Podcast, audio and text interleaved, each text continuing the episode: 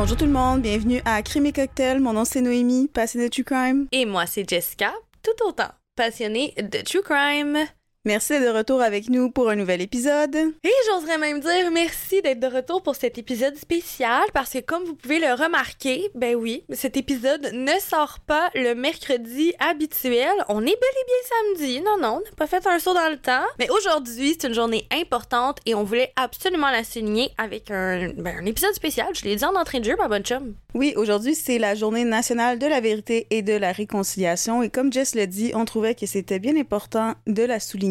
Donc, c'est pour ça qu'on a un épisode aujourd'hui. Et d'ailleurs, pour ceux qui sont à l'écoute aujourd'hui, le 30 septembre 2023, premièrement, ben, salut mes bonnes chums de filles. Deuxièmement, euh, si t'as quelque chose d'orange dans ta garde-robe, change-toi. Fais juste le faire. Parce que le 30 septembre, on porte du orange. Parce que chaque enfant compte. Ouais, vous pouvez être sûr que moi et Jess, on est habillés en orange aujourd'hui. C'est très important pour nous, puis ça devrait être très important pour tout le monde, en fait. C'est ce qu'on considère, du moins, considérant ou ce qu'on réside et sur quelle terre on vit tous les jours. Avant de rentrer dans le vif du sujet, on va y aller avec des moments what the fuck la semaine. Jess, est-ce que tu veux que je commence? Est-ce que tu veux commencer? Euh, c'est toi qui dis le cocktail, donc... Si je dis le cocktail, faudrait que ce soit moi en premier après toi. Effectivement.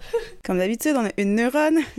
je vais y aller avec mon moment alors, dans ce cas-là. J'ai une neurone tout le temps, mais j'ai encore une meilleure raison aujourd'hui d'avoir seulement une neurone quand on record. En fait, j'aime ça voyager toute seule, puis je suis pas du genre à attendre après les autres pour faire quelque chose que j'aime, surtout que dans la vie, des fois, on a des goûts assez différents de, de nos proches.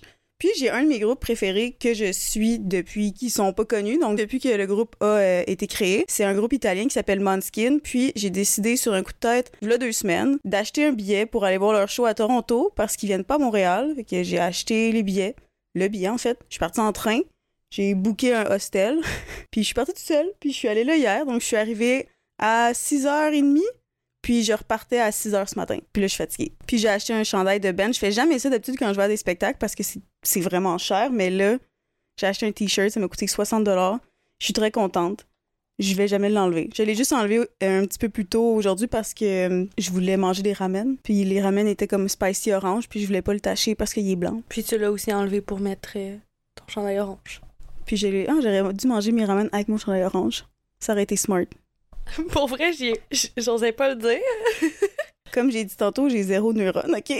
Mais c'est ça, c'est mon moment what the fuck de la semaine. J'ai tellement eu un beau show, c'était vraiment cool, même si je suis complètement brûlée parce que ben, je suis en pleine session d'examen en ce moment, que c'était très euh, sketchy comme euh, emploi du temps. Mais ça a marché, je suis super contente. Puis moi, je suis du genre un peu des fois, euh, quand que je vois des spectacles, que je me dis, mon Dieu, j'ai du fun, mais je serais bien chez nous. Puis hier, c'est zéro arrivé. Je suis juste triste parce que ma chanson préférée, ils l'ont pas joué. Je, pense qu'ils ont plus focus. Ben, on joué plein de chansons en italien, mais je pense qu'ils ont plus focusé sur les chansons en anglais, vu qu'ils étaient. C'est une tournée comme pas mal plus dans des places qui parlent en anglais. Mais c'est pas grave, il va juste falloir que j'aille en Italie les voir, ça a l'air. Ah, puis là, je viens de comprendre pourquoi tu m'as écrit que tu voulais déménager en Italie ce matin. Oui, j'adore l'Italie, encore plus maintenant. Mais c'était juste complètement champ gauche. Je comprenais pas d'où ça venait, l'Italie. Mais là, je comprends, ça, je fais des liens. J'ai toujours full aimé l'Italie. J'adore l'Italie, j'aimerais vraiment ça parler italien. J'essaye de faire comme un peu 30 minutes à chaque jour pour essayer d'apprendre l'italien quand j'étais au cégep, j'avais des cours en italien aussi parce que j'étudiais en langue. Stay tuned. Est-ce que je vais être capable d'apprendre l'italien? Moi, je pense que oui. Moi, je suis pleinement confiante en tes capacités de 1. De 2, mais c'est juste, ça m'a pris, ça m'a pris de cours parce que tu me dis jamais que tu veux que tes plans d'avenir soient en Italie. Tu sais, quand on se projette dans l'avenir avec un travail temps plein de crème et cocktails, on se parle souvent d'une maison dans le sud de la France, mais on n'avait jamais mentionné l'Italie. Fait que c'est pour ça que je suis comme, hum, champ gauche. Moi, ben, toi, c'est, moi, c'est, ça me dérangerait pas le sud de la France. C'est, c'est surtout parce que là-bas, ils parlent en français, mais j'ai toujours comme visé l'Europe en général. Puis je me dis, c'est sûr, peut-être plus en France parce que, ben, ça parle français, mais ça a toujours été plus l'Italie. Fait que là, il faut que j'apprenne l'italien. Si je veux aller manger des pâtes puis boire mon verre de vin à deux heures, comme les Italiens, il faut. Puis faire des petites euh, gestures avec mes mains en, italien fâché, faut que, faut que j'aille en Italie. Ben, écoute, je vais te suivre dans tes aventures parce que je ne pourrais, je pourrais vivre de pâtes et de pain. Fait que, ben, l'Italie, nous voilà. Oui, encouragez-nous pour qu'on puisse vivre notre rêve d'aller vivre en Italie, s'il vous plaît. s'il vous plaît. Donc, c'est ce moment, what the fuck? Toi, Jess, euh, raconte-nous ça. C'est quoi le tien? Le mien, c'est arrivé hier soir. Je sais pas si je me suis déjà vantée par rapport à ça sur ce podcast ici, mais je vais le dire tout de suite. J'ai une chance incroyable. Et ma, ma partenaire, ma fiancée, elle cuisine extrêmement bien. Je pensais que je cuisinais bien avant de rencontrer cette personne, mais sincèrement, c'est tout qu'un chef que je vais marier. Et donc, c'est jamais arrivé qu'elle me cuisine quelque chose et que ça me déplaise. Puis, je sais pas si vous avez déjà été avec quelqu'un qui, qui adore cuisiner et qui est très critique de sa personne, mais ça arrive très souvent là, que ma copine, elle va me dire Hum, Moi, j'aime pas trop ça. Moi, moi j'ai jamais partagé son avis. Là. Ça a toujours été dans sa tête, ça a toujours été bon ce qu'elle faisait. Mais là, hier, elle a fait un dal qui est. Puis sérieux, c'est une recette qu'elle a master. Là. Désolée l'anglicisme, c'est une recette qu'elle a vraiment refaite et refaite à maintes et maintes reprises. Et elle a trouvé le secret pour bien l'apprêter. Et on décide qu'on veut manger ça. C'est super réconfortant. Puis là, je suis en train de terminer justement le script pour l'épisode qu'on est en train d'enregistrer. Et j'entends Qu'est-ce qu'est-ce qui s'est passé? Voyons donc? Une de ma blonde qui regarde son chaudron en pleine détresse. Je me dis, ben voyons. Qu'est-ce qui s'est passé? Elle a échappé tout le poivre. Mais je sais pas si t'as déjà vu mon, mon truc de poivre, mais moi, moi, je suis une, Costco girl. J'achète des trucs en, en grosse quantité. Fait que c'est toute qu'une poignée de poivre qu'elle a mis là-dedans, OK? Ma blonde, elle s'obstine à drain puis rincer les, les lentilles pour recommencer le processus à zéro. Moi, j'ai dit, ben, on est déjà rendu ben trop loin si t'es rendu à poivrer, là. Faut pas recommencer à zéro. On va perdre tout le goût. Je me prends avec une petite cuillère puis je me mets à minutieusement enlever les grains de poivre puis à l'œil, je dis ben oui, c'est bon, pas de stress, ça va être bon. Ce n'était pas bon. C'était une des pires affaires que j'ai jamais mangé, mais genre, j'ai eu l'impression de manger juste une cuillerée de poivre avec comme un petit peu de, de, petite pâte, une texture d'alien, pas de genre extraterrestre, mais genre d'al-ien. J'ai créé un mot. J'avais compris, mais il y a rien de pire que d'échapper du poivre dans ton, dans ton repas ou de mettre trop de poivre. C'est le goût de prendre comme une cuillère de... Oh my god, non, je pourrais pas. Non. Puis pourtant, on aime vraiment ça épicé, toi et moi. Tu sais, c'est vraiment pas un problème d'épices, c'est vraiment un problème de poivre. Genre, non merci. Moi, j'aime ça surtout comme dans mes soupes ou sur mon craft dinner, des affaires comme ça. J'aime le poivre, mais pas en quantité comme que t'es en train de m'expliquer, là. Puis je te jure, je, te- je vous le promets, là, je ne vais plus jamais acheter du poivre euh, moulu. Je vais aller m'acheter la poivrière qui coûte ultra cher, puis je vais me je vais être du poivre fraîchement moulu, là. Moi, je vais être fancy, je vais être madame, mais mon poivre me coûte cher, puis je le graine moi-même, mais genre impossible, impossible, ça m'a traumatisé. Jess, traumatisée du poivre. oh my god, pauvre Morgane. En plus, la connaissant, comme Jess a dit tantôt, elle... mais on dirait que quand on cuisine, on est tout le temps un peu plus autocritique sur nous-mêmes, tu sais. Fait que, mais oui, Morgane est quand même quelque chose quand euh, ça vient à sa cuisine. Une fois, elle avait cuisiné un macaroni au- avec du saumon puis tout, c'était super bon. Puis elle a juste été comme non, c'est dégueulasse. Pourtant, moi, je mange ça, puis je suis comme, dude, c'est fucking bon. Genre, je mangerais ça dans un restaurant, puis je serais comme, on y retourne, j'ai adoré. Moi aussi. bon, ben c'est ça. Ok. On y va-tu avec le drink de la semaine? Yes, princesse. Aujourd'hui, on boit une bombe orange. Petit point bonus, ceci est une recette spéciale CC. Ouais! Je tiens à préciser que c'est Jess qui l'a inventé. ben oui, je vais pas prendre du crédit quand j'ai absolument rien fait. C'est Jess qui l'a inventé. C'est... Fait que si vous applaudissez quelqu'un, c'est Jess.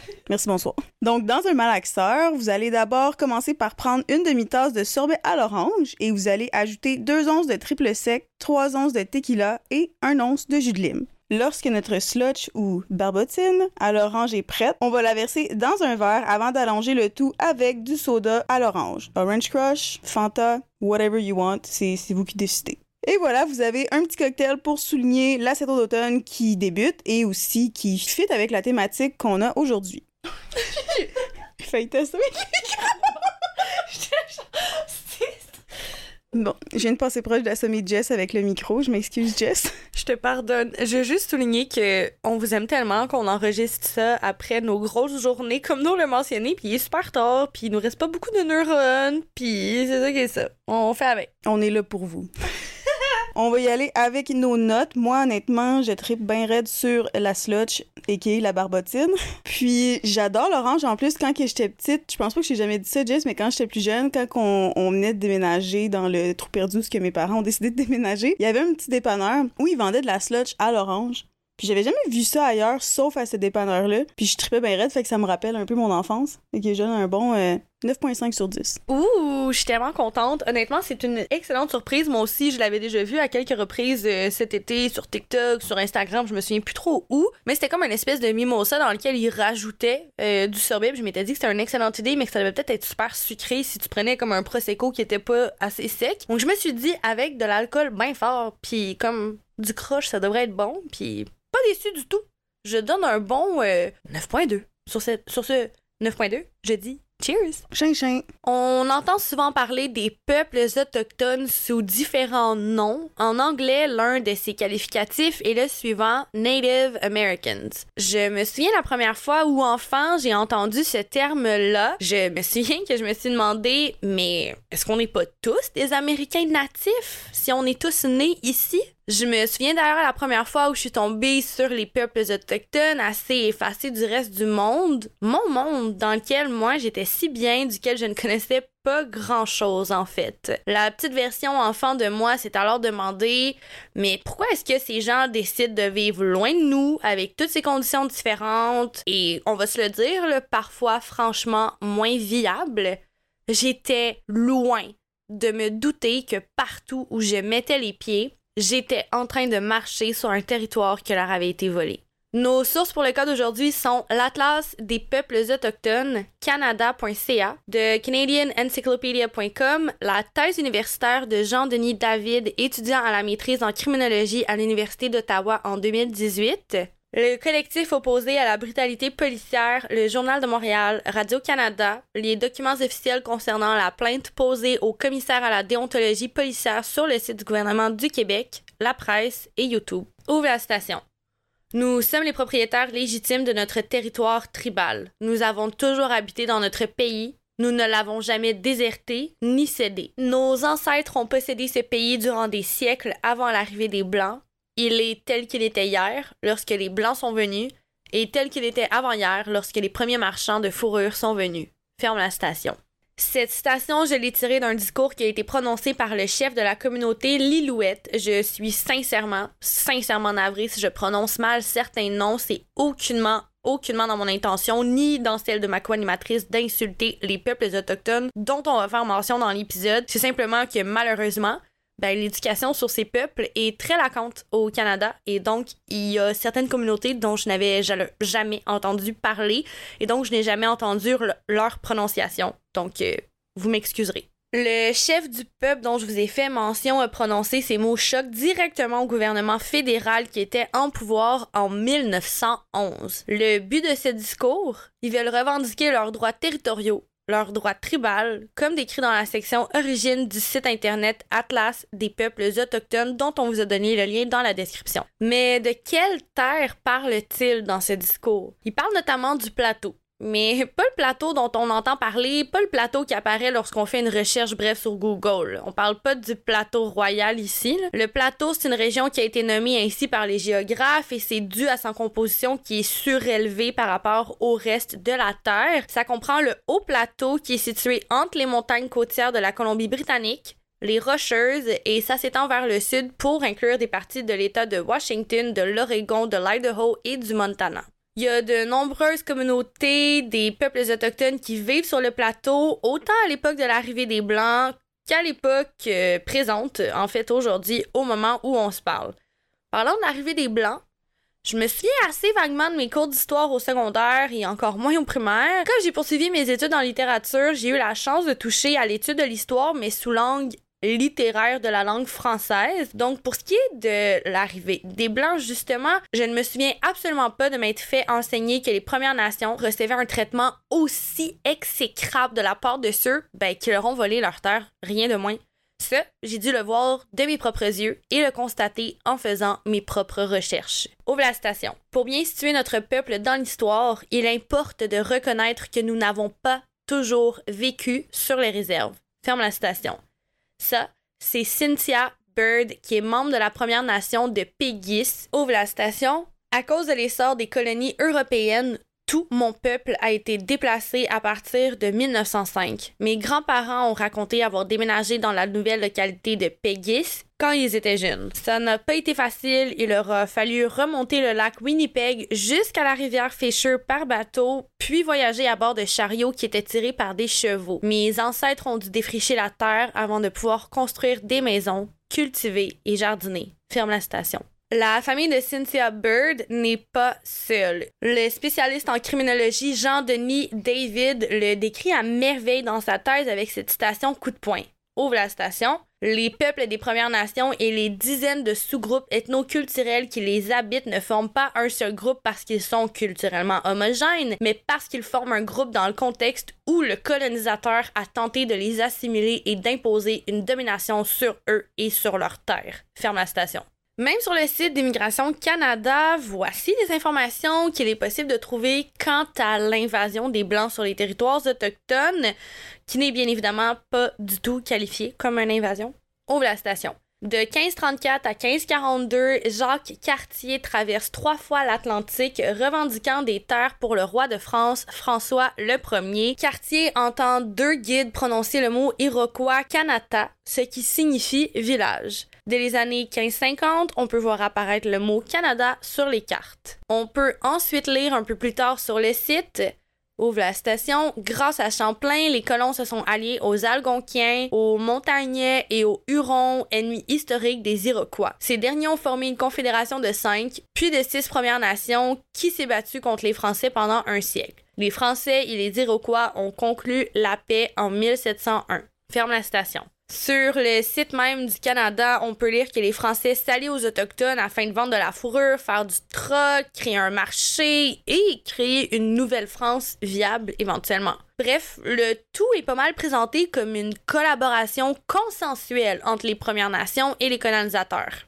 on n'est pas ici pour vous refaire un cours d'histoire du Canada, c'est pas notre créneau. J'imagine qu'on a tous une bonne idée de la suite de l'histoire telle que racontée dans nos cours et dans la majorité des livres d'histoire. Et ben pour ceux qui la connaissent pas, on a évidemment laissé tous les liens nécessaires pour pouvoir vous renseigner. Tout ce qu'on veut illustrer ici en fait, c'est que ben, les citoyens n'ont pas l'information adéquate de la réelle histoire des peuples autochtones d'ici ne serait-ce qu'en lien avec leur culture ou juste leur tradition, leur lien sacré avec la faune, la flore.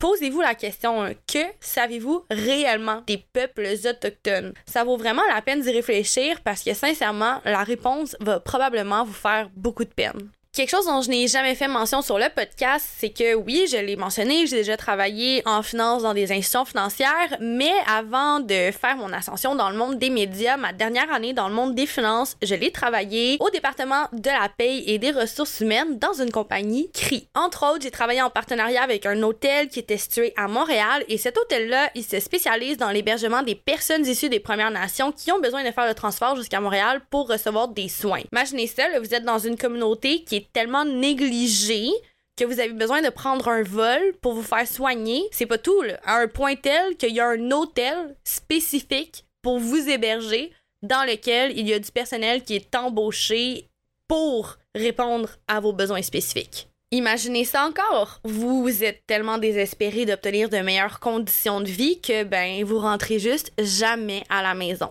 Pour plusieurs autochtones, vivre en situation d'itinérance à Montréal, près de tout avec de l'eau potable, ben c'est déjà vraiment mieux que ce qu'ils vivent sur leur réserve. En un an d'emploi pour cette entreprise, sincèrement, j'en ai appris plus sur les peuples autochtones que je n'en avais jamais appris, que ce soit dans le système scolaire ou au travers de mes conversations avec autrui. J'ai tellement été touchée lorsque j'ai été témoin d'une cérémonie d'enterrement d'un hommage à un homme défunt qui avait malheureusement perdu la vie sur un de nos sites. Ça avait aucunement lien avec l'emploi, mais c'était tout simplement une mort subite. Et la façon, c'est juste grandiose comment ces gens ont donné hommage à leurs collègues, à leurs amis. Encore à ce jour, j'y repense, j'ai des frissons. C'était une des plus belles cérémonies d'au revoir que je n'ai jamais vues de toute ma vie. J'ai été fascinée à la découverte de toutes leurs traditions qui, comme je vous l'ai expliqué, sont profondes, sont touchantes. Et aussi, j'ai été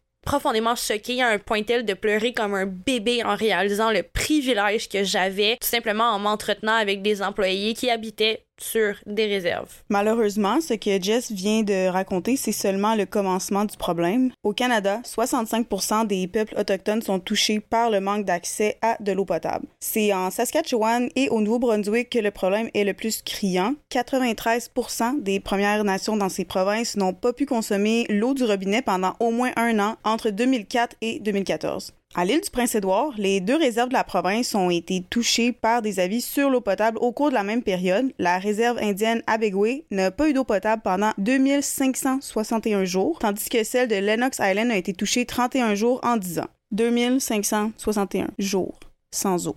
Ce sont les résidents de la Première Nation Neskantaga dans le nord-ouest de l'Ontario qui sont sans eau potable depuis le plus longtemps, soit plus de 20 ans. Les habitants doivent même faire bouillir l'eau du robinet pour prendre un bain et faire le lavage, puis les autorités fédérales ont installé un système d'approvisionnement en eau potable pour la consommation, mais les personnes des peuples autochtones doivent eux-mêmes aller et remplir leurs bouteilles. Je sais pas si vous avez déjà goûté à de l'eau bouillie, si vous avez déjà manqué d'électricité ou pour quelconque raison, mais c'est dégueulasse. Eux, ils sont pris à boire ça. Puis non seulement sont, sont pris à boire ça, mais c'est pas normal qu'il faut qu'ils go out of their way pour boire de l'eau. Tandis que la majorité des personnes, que, comme nous, on fait juste aller au robinet, c'est injuste, puis c'est contre les droits humains, en fait. Dans d'autres communautés autochtones, comme la Première Nation Grary Narrows en Ontario, les résidents ils peuvent même pas boire l'eau après l'avoir bouillie parce qu'elle est contaminée par des substances potentiellement cancérigènes. Donc, ils peuvent même pas la bouillir.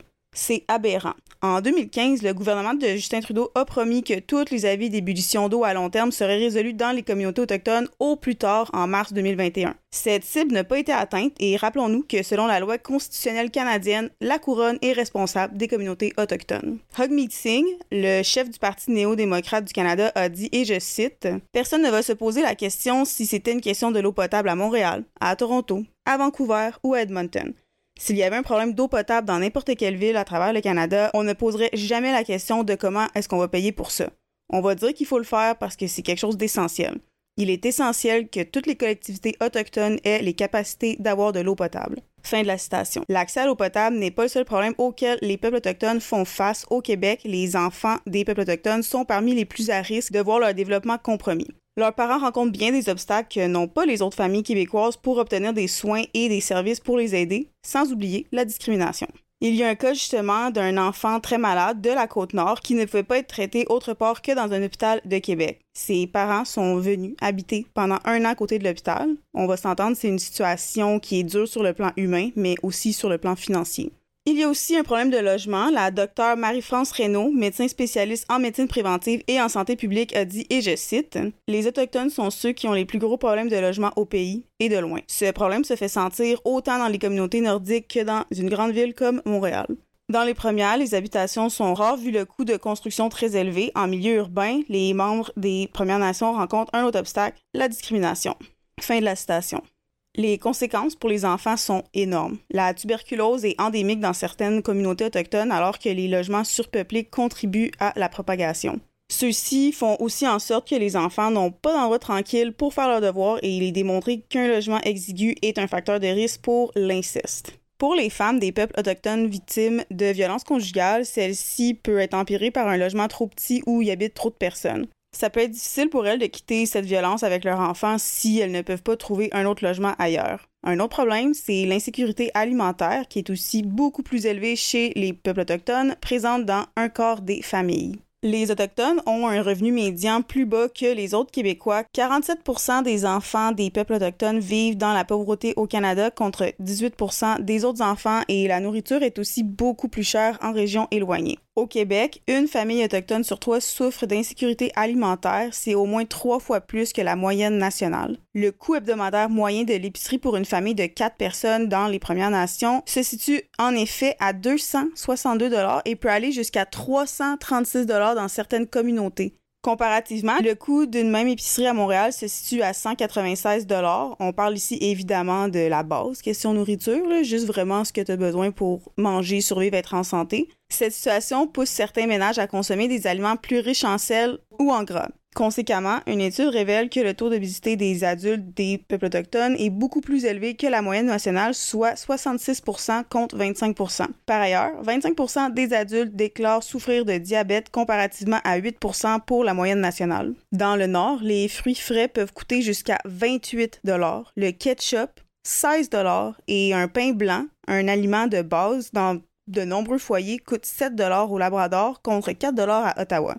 Les conditions météorologiques extrêmes, les coûts de transport élevés et l'accès limité aux produits locaux ont toujours contribué à ces écarts. Aujourd'hui, par contre, les communautés des Premières Nations sont confrontées en plus à la hausse des prix alimentaires, une tendance qui risque de s'aggraver alors que le monde s'enfonce dans une récession économique. Selon l'organisation à but non lucratif Canadian Feed the Children, la hausse de 9% du prix des denrées alimentaires à laquelle est confrontée la majeure partie du pays aura un ressenti de 20% sur les communautés autochtones isolées. L'augmentation du prix de l'essence et la guerre qui se déroule actuellement en Ukraine n'aident pas non plus. Je voulais juste faire une petite précision. Tantôt, quand je parlais du coût hebdomadaire moyen de l'épicerie pour une famille de 4 personnes pour les peuples autochtones, ça, c'était avant l'inflation. Si vous aussi, vous souffrez à chaque fois que vous voyez le prix d'un item quand vous le mettez dans votre panier, ayez une petite pensée pour eux. Comme si ce n'était pas assez de ne pas avoir accès à la base de ce qu'un humain doit avoir pour vivre, un toit, la nourriture, de l'eau potable et l'accès aux soins, l'aide envoyée dans les communautés abuse des résidents de celles-ci. C'est prouvé, c'est constaté dans de nombreuses études, les peuples autochtones se méfient naturellement plus des forces policières que les gens non autochtones. Dans la thèse universitaire que j'ai mentionnée plus tôt dans nos crédits, le spécialiste en criminologie Jean-Denis David explique extrêmement bien la situation. Faut d'abord comprendre que, dû à leur contexte historique, sociologique, politique, les peuples autochtones ont systématiquement appris à faire de moins en moins confiance à la police. Je vais l'expliquer assez grossièrement, assez rapidement. si jamais vous voulez en savoir plus, je vous recommande fortement la thèse dont j'ai fait mention à quelques reprises déjà. mais pour ce qui est du contexte historique, disons simplement que l'histoire veut que les forces policières, ben, ils aillent participer activement aux activités d'assimilation faites par le gouvernement, notamment en agissant de manière discriminatoire envers les peuples autochtones. Non, non, il n'y a pas juste les communautés noires afro-américaines qui subissent le racisme systémique. Honnêtement, l'épisode d'aujourd'hui aurait pu durer des heures, des heures, peut-être même des jours de manière absolument tragique. On aurait eu assez de contenu pour continuer et continuer et continuer. Inquiétez-vous pas, il va définitivement avoir d'autres épisodes qui vont décrire en long et en large l'abus subi par les peuples autochtones aux mains des autorités policières. Mais je vais y aller sur quelques petits cas aujourd'hui, tout simplement pour ben, continuer de vous informer. En mai 2015, il y a une plainte qui est portée au commissaire à la déontologie policière du Québec. Une quinzaine de femmes issues des peuples autochtones déposent une plainte, notamment contre le service de police de Val-d'Or. Ça regroupe 31 témoignages de victimes ayant été abusées par des agents de la Sûreté du Québec. Roxane Mianskum Lizotte fait partie des victimes qui ont parlé au effort contre les injustices qu'elles ont subies non seulement par sa propre personne, mais aussi qu'elle a vu de nombreux et nombreuses membres de sa communauté subir. Elle va s'exprimer lors d'un reportage produit par Radio-Canada. Ouvre la station. C'est arrivé deux fois ici à Val d'Or. Le même policier. Dans ma communauté, j'ai vécu beaucoup de violences psychologiques j'avais confiance en moi. J'ai toujours voulu devenir policière parce que je voulais aider les gens. Je voulais devenir un modèle. Roxane, elle veut vraiment prouver combien les forces policières, c'est possible d'accueillir des personnes avec un véritable désir d'aider, a certaines personnes qui vont vraiment avoir les bonnes intentions et donc Roxane, elle veut devenir policière, elle veut aider sa communauté à obtenir un accès juste à l'autorité parce que c'est pas toujours le cas. Un autre membre des peuples autochtones a dit en parlant de la situation d'abus commis par les agents de la paix et précisément en parlant d'un cas de disparition qui n'avait pas été enquêté, ouvre la station, comme père de famille, je suis dégoûté. Ferme la station. Dans les nombreux témoignages requis, il y a des victimes qui vont décrire ce que elles et aussi les policiers vont appeler des cures géographiques. Mais qu'est-ce qu'une cure géographique, me demanderez-vous? Ben, il s'agit d'une forme de torture mentale, rien de moins. Les policiers vont forcer les membres des peuples autochtones à l'arrière de leur véhicule. Ils vont les conduire en dehors de la ville, puis ben, ils vont ouvrir leurs portières et les laisser là. Sans manteau, sans habillement nécessaire, souvent en plein hiver, et les gens doivent retrouver chemin vers leur logis par eux-mêmes, à pied, dans le froid, seul. Et comme j'ai le mentionné, sans habits nécessaires pour affronter le froid de l'hiver. Et je veux juste rajouter une petite parenthèse. Si t'as froid quand t'es en train de déneiger ton auto, puis t'es en train de sacrer, puis t'as ta vie, pense à eux. Ils sont dans le nord, ma bonne chum. Fait que si t'as frette, là, je le redis, pense à eux. Le but de cette opération de cure géographique, ben, c'est de les faire dégriser afin de dissiper les effets des substances sur lesquelles on les soupçonne d'être. Et la plupart du temps, on va même pas prendre la peine de confirmer qu'ils ont bel et bien consommé avant de leur faire subir ce châtiment. À la suite de cette plainte qui a été portée et des témoignages qui ont été produits et diffusés par Radio-Canada en 2015, il y a huit policiers de la Sûreté du Québec de Val-d'Or qui vont avoir été suspendus à la suite d'allégations d'agression sexuelle et d'abus de pouvoir. Cependant, 48 agents de la Sûreté du Québec déposent une plainte en diffamation à Radio-Canada en 2016. L'affaire était techniquement toujours devant les tribunaux en 2021 et j'ai pas vraiment été en mesure de confirmer si c'était toujours le cas. J'imagine que c'est l'est, sinon j'ose croire que l'information serait disponible, mais je veux pas faire d'affirmation erronée ici. Parlant de 2021, ben l'histoire se répète et les manchettes se ressemblent. Une nouvelle demande d'action collective contre le gouvernement du Québec est déposée. Encore une fois, des femmes issues des peuples autochtones veulent parler, témoigner et on précise pas combien de plaignantes ont témoigné, mais il est dit qu'il y en a plusieurs dizaines. Ouvre la station. Durant une période de temps s'échelonnant sur des décennies, des agents de la Sûreté du Québec se sont livrés à des exactions sur plusieurs citoyens autochtones résidant sur le territoire présentement désigné comme la MRC de la Vallée de l'Or. Ferme la station. Ça, c'est une citation directe qui a été prise dans le, document qui a été déposé pour l'action collective. En gros, on parle de séquestration, d'agression sexuelle, d'agression physique, d'arrestation injustifiée, d'arrestation brutale, d'harcèlement. Pouvez-vous imaginer une seule seconde, la police, les gens qui se lèvent tous les matins pour te servir, te protéger, pourtant pour vous, ils servent juste du mal, de la douleur, de la terreur. Est-ce que tu peux imaginer une seule seconde comment ces gens-là se sentent lorsqu'ils sont persécutés, brutalisés ou même harcelés par des policiers? Genre, qui tu peux aller voir pour te porter secours dans les autorités policières quand c'est eux qui perpétuent la douleur? En 1978, le chef de police de Center agresse sexuellement une jeune femme dont l'identité est protégée. Le chef de police commence par l'harceler, puis la convainc que l'harcèlement va cesser en échange de faveurs sexuelles. Ça peut être le cas. La victime, qui est surnommée A dans l'action collective, elle a été agressée à d'innombrables reprises durant de nombreuses années, je tiens à le rappeler, par le chef de la police. Je répète, je veux juste bien laisser rentrer ça au poste et j'essaie pas de faire un jeu de mots ici. Imagine être victime du chef de la police. Qui tu peux aller voir? Comment est-ce que tu peux espérer t'en sortir, obtenir de l'aide et encore pire, si tu parles, qui va te croire? Le chef de la police savait très bien ce qu'il faisait et ce qui est absolument tragique et dégoûtant et qui est vraiment frustrant, c'est que ben ils sont plusieurs à savoir et en profiter. La victime qu'on surnomme A, elle affirme avoir sombré dans des problèmes de consommation et qu'éventuellement elle a dû quitter sa ville natale pour pouvoir se rétablir. Elle n'a retrouvé le courage que d'y retourner que 40 ans plus tard. Encore une fois, mettez-vous à leur place. T'es abusé par une des personnes qui doit protéger, servir, tu peux pas parler et t'as tellement peur de ces gens-là que tu dois t'éloigner de tes terres, de tes amis, de ta famille, de tes racines. Parlant de tes racines, peux-tu imaginer avoir à te battre pendant des décennies afin de les garder? Pire encore, peux-tu imaginer te faire enlever tes propres enfants afin que justement on les éloigne le plus possible de ces racines?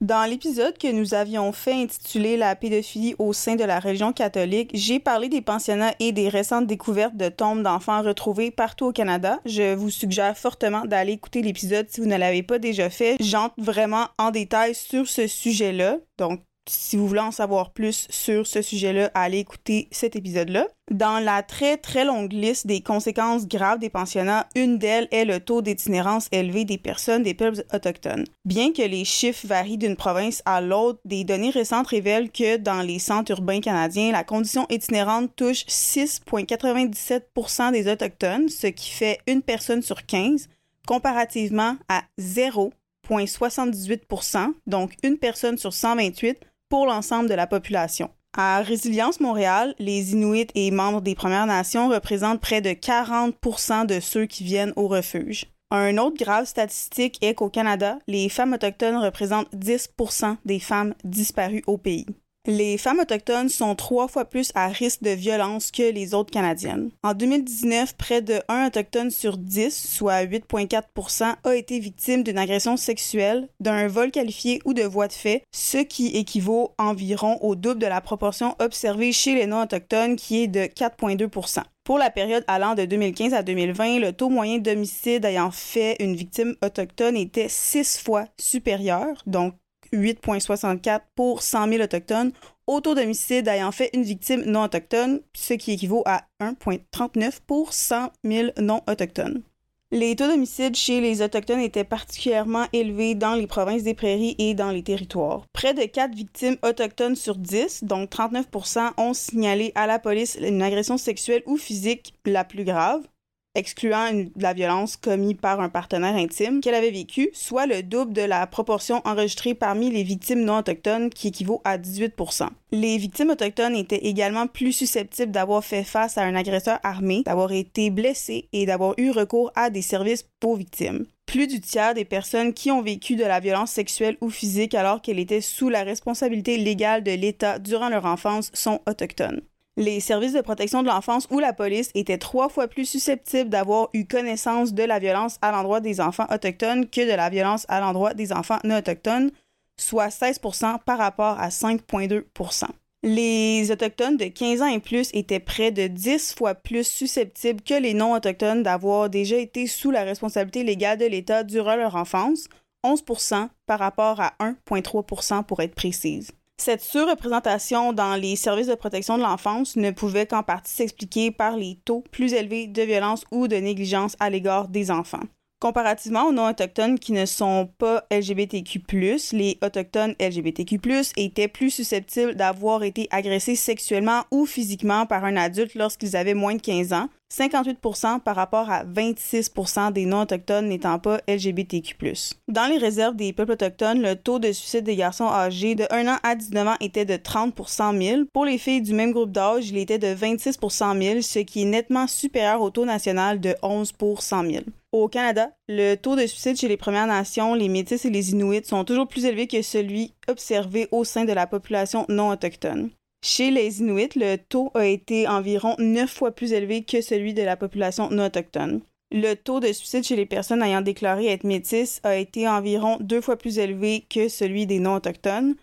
Tout ceci sont des répercussions de la colonisation, du placement forcé des enfants autochtones dans les pensionnats, du retrait forcé des enfants autochtones de leur famille et de leur communauté au cours de la rade des années 1960, ainsi que de la délocalisation forcée des communautés. Ces actions ont entraîné l'éclatement des familles, des communautés et des structures politiques et économiques, la perte de la langue, de la culture des traditions, l'exposition à de mauvais traitements, la transmission intergénérationnelle des traumatismes, ainsi que la marginalisation des facteurs associés au taux élevé de suicide. Au fil de nos recherches pour concocter cet épisode, on est tombé sur plusieurs témoignages et sincèrement, il y en a qui étaient frustrants, il y en a d'autres qui étaient choquants, il y en a d'autres qui étaient crève-cœur, mais il y avait tous une chose en commun, c'est qu'ils étaient tous incroyablement touchants. En me renseignant sur les réserves, principalement afin de répondre à une question que plusieurs se posent, mais pourquoi est-ce que les peuples autochtones continuent d'y rester s'ils vivent dans de si terribles conditions. Bref, en répondant à plusieurs questions existentielles, je suis tombée sur des témoignages qui étaient poignants, qui étaient touchants, qui étaient franchement émouvants. Mais en gros, ce qu'on a compris aujourd'hui, c'est que les Premières Nations, pour eux, leur terre, c'est tellement plus significatif que ce qu'on peut le penser. Leur réserve, c'est comme un peu leur synonyme non seulement d'indépendance, mais aussi de préservation de leur tradition. Pour les communautés autochtones, le lien avec la terre, avec l'eau, c'est au cœur de leur éducation, de qui ils sont. Et en continuant de préserver ces terres-là et d'y habiter, ils font juste garder leur communauté en vie et leur histoire aussi. Ouvre la citation. Mon mari et moi-même, nous nous sommes promis de prendre le temps de cultiver nos relations familiales et d'entretenir notre rapport aux terres et aux eaux parcourues par nos ancêtres. Pour maintenir ces liens, il a fallu nous doter de moyens financiers nécessaires pour voyager nos terres natales afin de renouer avec elles. Elles font partie de nous. Nous continuerons en ce sens. Nous avons espoir que nos enfants et les générations futures sauront aussi reconnaître l'importance de préserver les relations avec la famille, la terre, l'eau et les histoires qui nous rappellent qui nous sommes. Ferme la citation, et cette citation, je l'ai prise de Wabi Bene Mistatim Ekwe d'origine Cri sur le site l'atlas des peuples autochtones.com. J'aimerais conclure cet épisode avec trois petits mots bien importants. Chaque enfant compte. Merci beaucoup d'avoir été avec nous pour cet épisode qui était un petit peu plus éducatif que True Crime-ish, mais je pense que c'était nécessaire en cette journée de la vérité et de la réconciliation. Parlant de quelque chose qui est nécessaire, ben, on est à Crème et Cocktail et on est encore là en mode true crime-ish pour la semaine prochaine. Et étant donné que ben, c'est le mois d'octobre qui commence, je vais laisser ma co-animatrice vous offrir une bande-annonce, un teaser pour être de retour la semaine prochaine. Donc, la semaine prochaine, c'est le lancement de la saison d'Halloween, la fameuse Spooky Season, ma saison préférée. Afin de souligner le tout, on vous offre un spécial Warren. Si vous ne savez pas de quoi on parle, ben écoutez, manquez pas de revenir. On va co-animer durant le prochain mois et vous insérer quelques petits épisodes bonus ici-là, tout comme celui de mercredi. Revenez la semaine prochaine pour la première édition du courrier CSC et n'oubliez pas, slide dans les DMs pour nous raconter votre histoire et être mentionné dans le podcast. Précisez-nous si vous voulez rester anonyme ou pas. Si jamais nous n'avons pas de précision de votre part, on va simplement vous laisser anonyme. Donc, soyez de retour la semaine prochaine pour, euh, ben en fait, ce mercredi, pour la semaine prochaine. Soyez de retour ce mercredi pour un épisode spécial courrier CNC en format un petit peu plus court, un petit peu plus léger. La semaine prochaine, ah! Crémé cocktail. Cheers, guys! Chin chin.